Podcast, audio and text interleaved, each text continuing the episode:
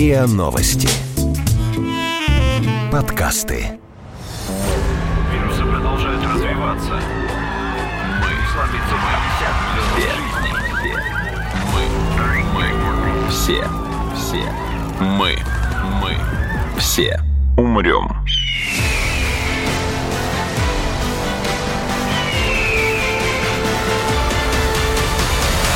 Мы все умрем.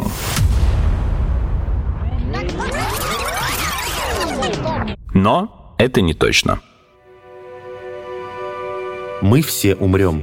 Истощение запасов пресной воды на Земле.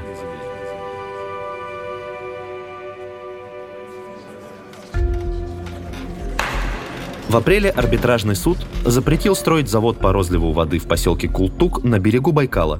Этому предшествовали недели протестов, полемики и флешмобов. Стилист Сергей Зверев, например, вышел с плакатом в своей лучшей короне к стенам Кремля. Озеро Байкал. Вода на экспорт или неприкосновенный резервуар. Угроза заповедной зоны стать зоной промышленной всерьез обеспокоила жителей региона, да и всей страны. Проблема могла быть не только в экологическом загрязнении крупнейшего озера, но и в нерациональном использовании ресурсов. При этом угроза водоему, в котором содержится пятая часть всей пресной воды на планете, могла бы обернуться и риском для выживания всего человечества. Может ли погибнуть человечество от нехватки пресной воды? И насколько эта опасность реальна? Вода кажется самым возобновляемым ресурсом на планете. Ведь она повсюду, покрывает три четверти ее поверхности, а еще падает с неба в виде осадков. Влагу нашли даже на Марсе, но большинство пресноводных ресурсов на Земле также доступны, как если бы они находились на Красной планете. Дело в том, что пресной воды лишь 3%, при этом 70% от этого количества заключены в ледниках Арктики и Антарктики. Получается, что нам доступен лишь 1% питьевой воды на Земле.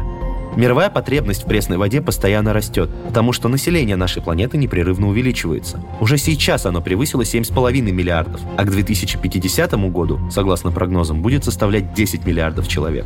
Так что ситуация станет критической. Это подтверждает и научный руководитель Института водных проблем РАН Виктор Данилов-Данильян разговоры кризисе, они имеют под собой очень реальную почву. И фактически он уже идет, он нарастает до глобального масштаба, когда количество используемой воды почти сравняется с количеством экономически и экологически доступной воды. Это даже не 50-й год, это, скорее всего, 40-й, 2040-й, скорее всего, а может быть даже и 2035-й. Все зависит от того, как будет развиваться мировая экономика.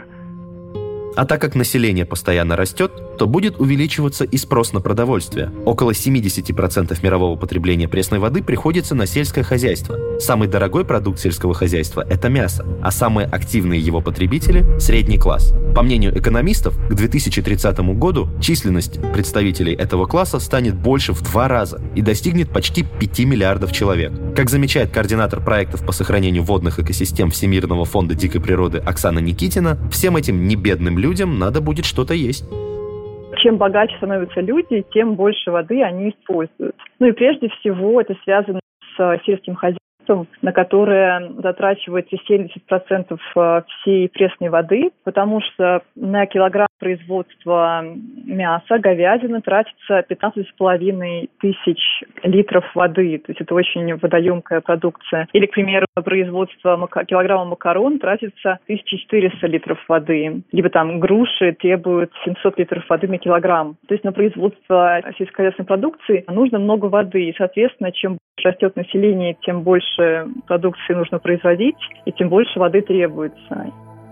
С непрерывным ростом населения связана и возрастающая потребность людей в энергии. Оксана настаивает, что сточные воды, которые сбрасываются электростанциями, вызывают тепловое загрязнение водных объектов. В осенне-зимний период вода оказывается нагрета больше, чем нужно, а в летний, наоборот, температура понижена. Изменение температурного режима опасно, потому что водные обитатели не способны регулировать температуру своего тела. Для каждого водного вида существует свой интервал температур, наиболее благоприятный для его выживания. Более того, при нагревании состоянии воды снижается концентрация кислорода. Соответственно, повышается чувствительность животных к болезням и снижается устойчивость экосистемы. Международное энергетическое агентство прогнозирует, что количество пресной воды, используемой в энергетике, удвоится в течение следующих 25 лет. А согласно исследованию датских ученых Орхусского университета, к 2040 году на планете не останется достаточно воды для систем охлаждения в электростанциях. Неужели через 20 лет нам придется решать, куда тратить воду? На питье или на поддержание работы энергоустановок? Жителям некоторых стран не до рассуждения о том, что случится через пару десятилетий.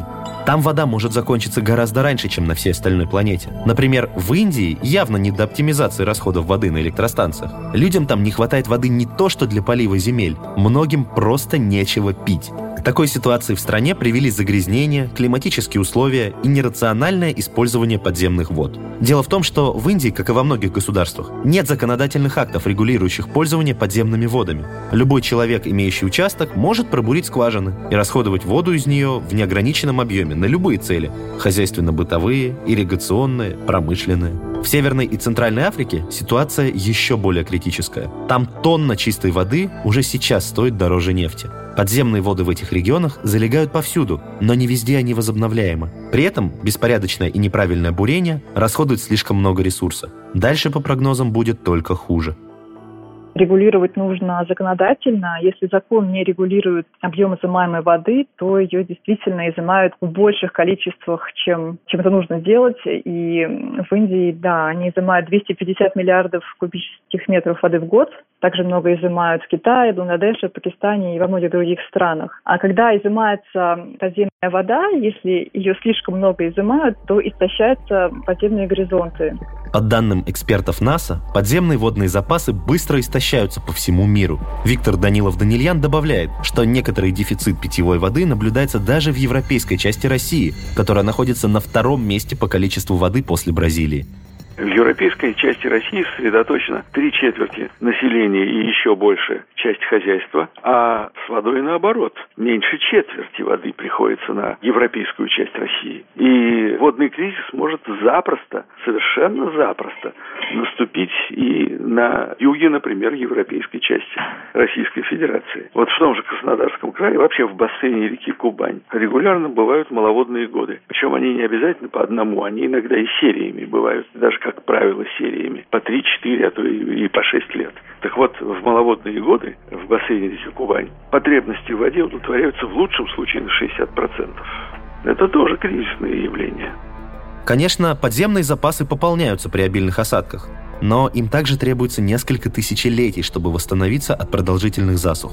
Например, источники пресной воды под Сахарой продолжают испытывать последствия от изменений, произошедших 10 тысяч лет назад. Окей, может тогда подумать о том, как добывать воду из айсбергов? Ведь это огромные горы пресной воды, которые просто плавают в океане. Почему бы ее не использовать? Тем более, что, например, Канада успешно этим занимается.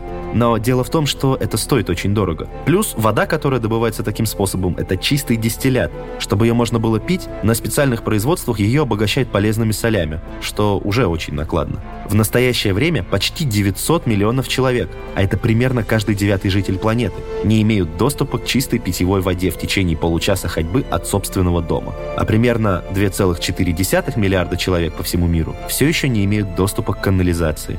Именно поэтому, согласно данным ЮНИСЕФ, по меньшей мере 1,8 миллиарда жителей планеты вынуждены пить воду, загрязненную фекалией бактериями. Это является основной причиной гепатита А, норовируса и кишечной палочки, которые при отсутствии лечения ведут к смерти. Ежегодно почти 300 тысяч детей в возрасте до 5 лет умирают от диареи, связанной с употреблением грязной воды. В бедных странах это убивает больше детей, чем СПИД, малярия и корь вместе взятые.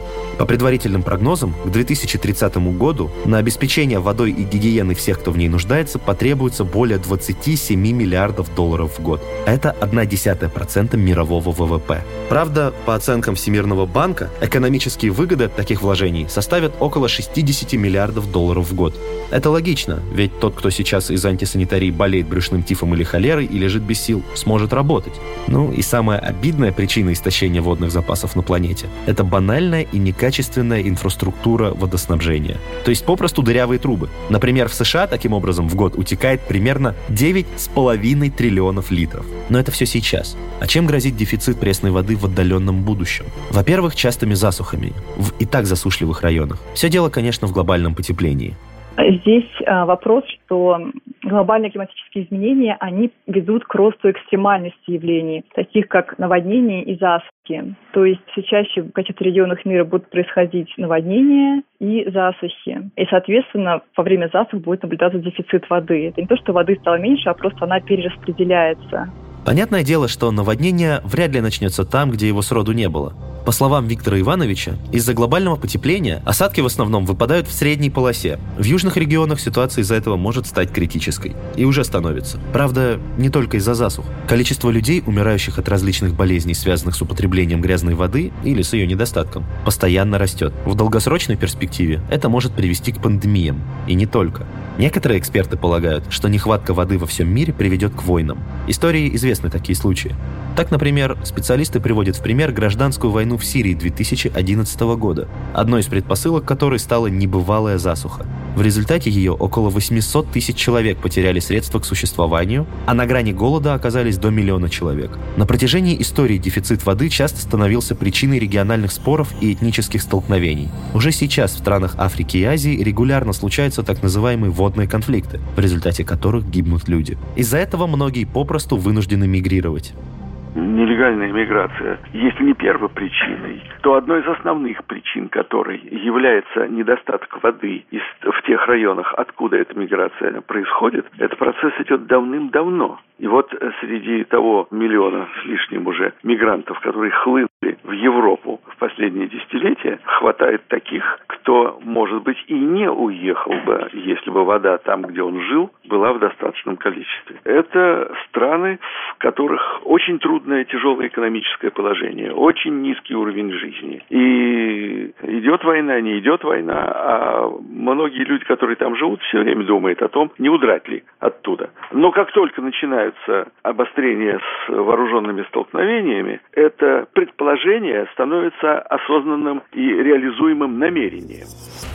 На фоне дефицита воды перестает развиваться сельское хозяйство. К 2050 году население просто не сможет себя прокормить. Начнется все с бедных стран Азии и Африки. Люди, которые до этого могли существовать за счет экспорта, например, зерна, окажутся на грани голодной смерти. Им останется либо заниматься грабежом и разбоем, либо, как уже было сказано ранее, мигрировать в более развитые государства. Скорее всего, нелегально. Это быстро приведет к гипернагрузке на инфраструктуру, экономику и экологию более благополучных территорий, людям станет не хватать ресурсов и начнутся внутренние конфликты. В какой-то момент экономика не выдержит и просто рухнет. Беженцы, которые только недавно радовались новой благополучной жизни, снова станут голодать. В конце концов, все страны окажутся охвачены восстаниями и начнутся войны за ресурсы. Все это выльется в один большой глобальный конфликт. Он, возможно, станет одним из поводов к Третьей мировой войне, а она может положить конец цивилизации, и мы все умрем.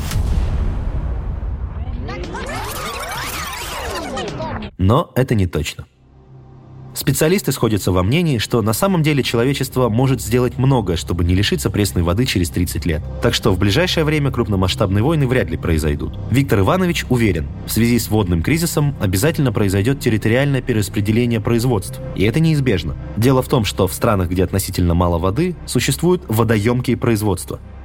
Потому что там, где воды мало, ее не нужно тратить на производство продуктов, требующих много воды. Эти продукты можно привезти из других стран. Водоемкую продукцию перестать производить в тех странах, где водных ресурсов мало, и использовать воду для тех целей, для которых она абсолютно необходима. Ну вот население поить и э, обеспечивать его санитарное благосостояние. Вот тут уж никуда не денешься. Если у вас это население есть, то альтернативой нормальному водоснабжению может быть только его переселение. Переместить водоемкое производство в страны, где много воды. Вроде звучит разумно, но так ли легко это осуществить? Не станут ли граждане государств, лишенных привычной деятельности, иждивенцами? Ведь, по сути, вклад в глобальную экономику станет минимальным. На самом деле нет. Населению развивающихся стран совершенно точно будет чем заняться. По словам Виктора Ивановича, Индия, например, является крупнейшим мировым поставщиком дешевого программного обеспечения. Эти люди, безусловно, могут работать Их нужно образовать, им нужно создать нормальные условия жизни, и они прекрасно будут встроены в мировое хозяйство. Для них там найдется работа. Ну вот программированием они, например, очень хорошо занимаются. Что еще можно сделать? Например, в сельском хозяйстве, по возможности, во всех странах надо ввести капельное орошение. Это метод полива, при котором вода подается непосредственно в прикорневую зону растений маленькими порциями с помощью дозаторов капельниц. В отличие от обычного орошения, когда вода испаряется с листьев, не достигнув корней, этот способ намного экономнее. Его эффективность составляет 70% против 40% при простом поливе. Если перейти к капельному орошению, подземному капельному орошению на всей территории центральноазиатских республик, то этой воды хватит и на сельское хозяйство, и на водоснабжение населения, и на ту промышленность, которая там имеется и предполагается как развивающаяся.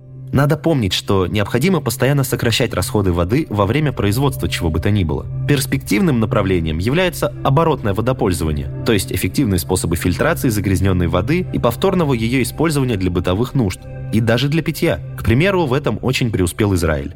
То есть, когда уже использованные сточные воды очищают до чистого состояния, вплоть до а, питьевой воды. К примеру, очень много воды для повторного использования очищают в Израиле. Там очищают 86% сточных вод до, до воды высокого качества. И на втором месте Испания, где этот показатель составляет 20%.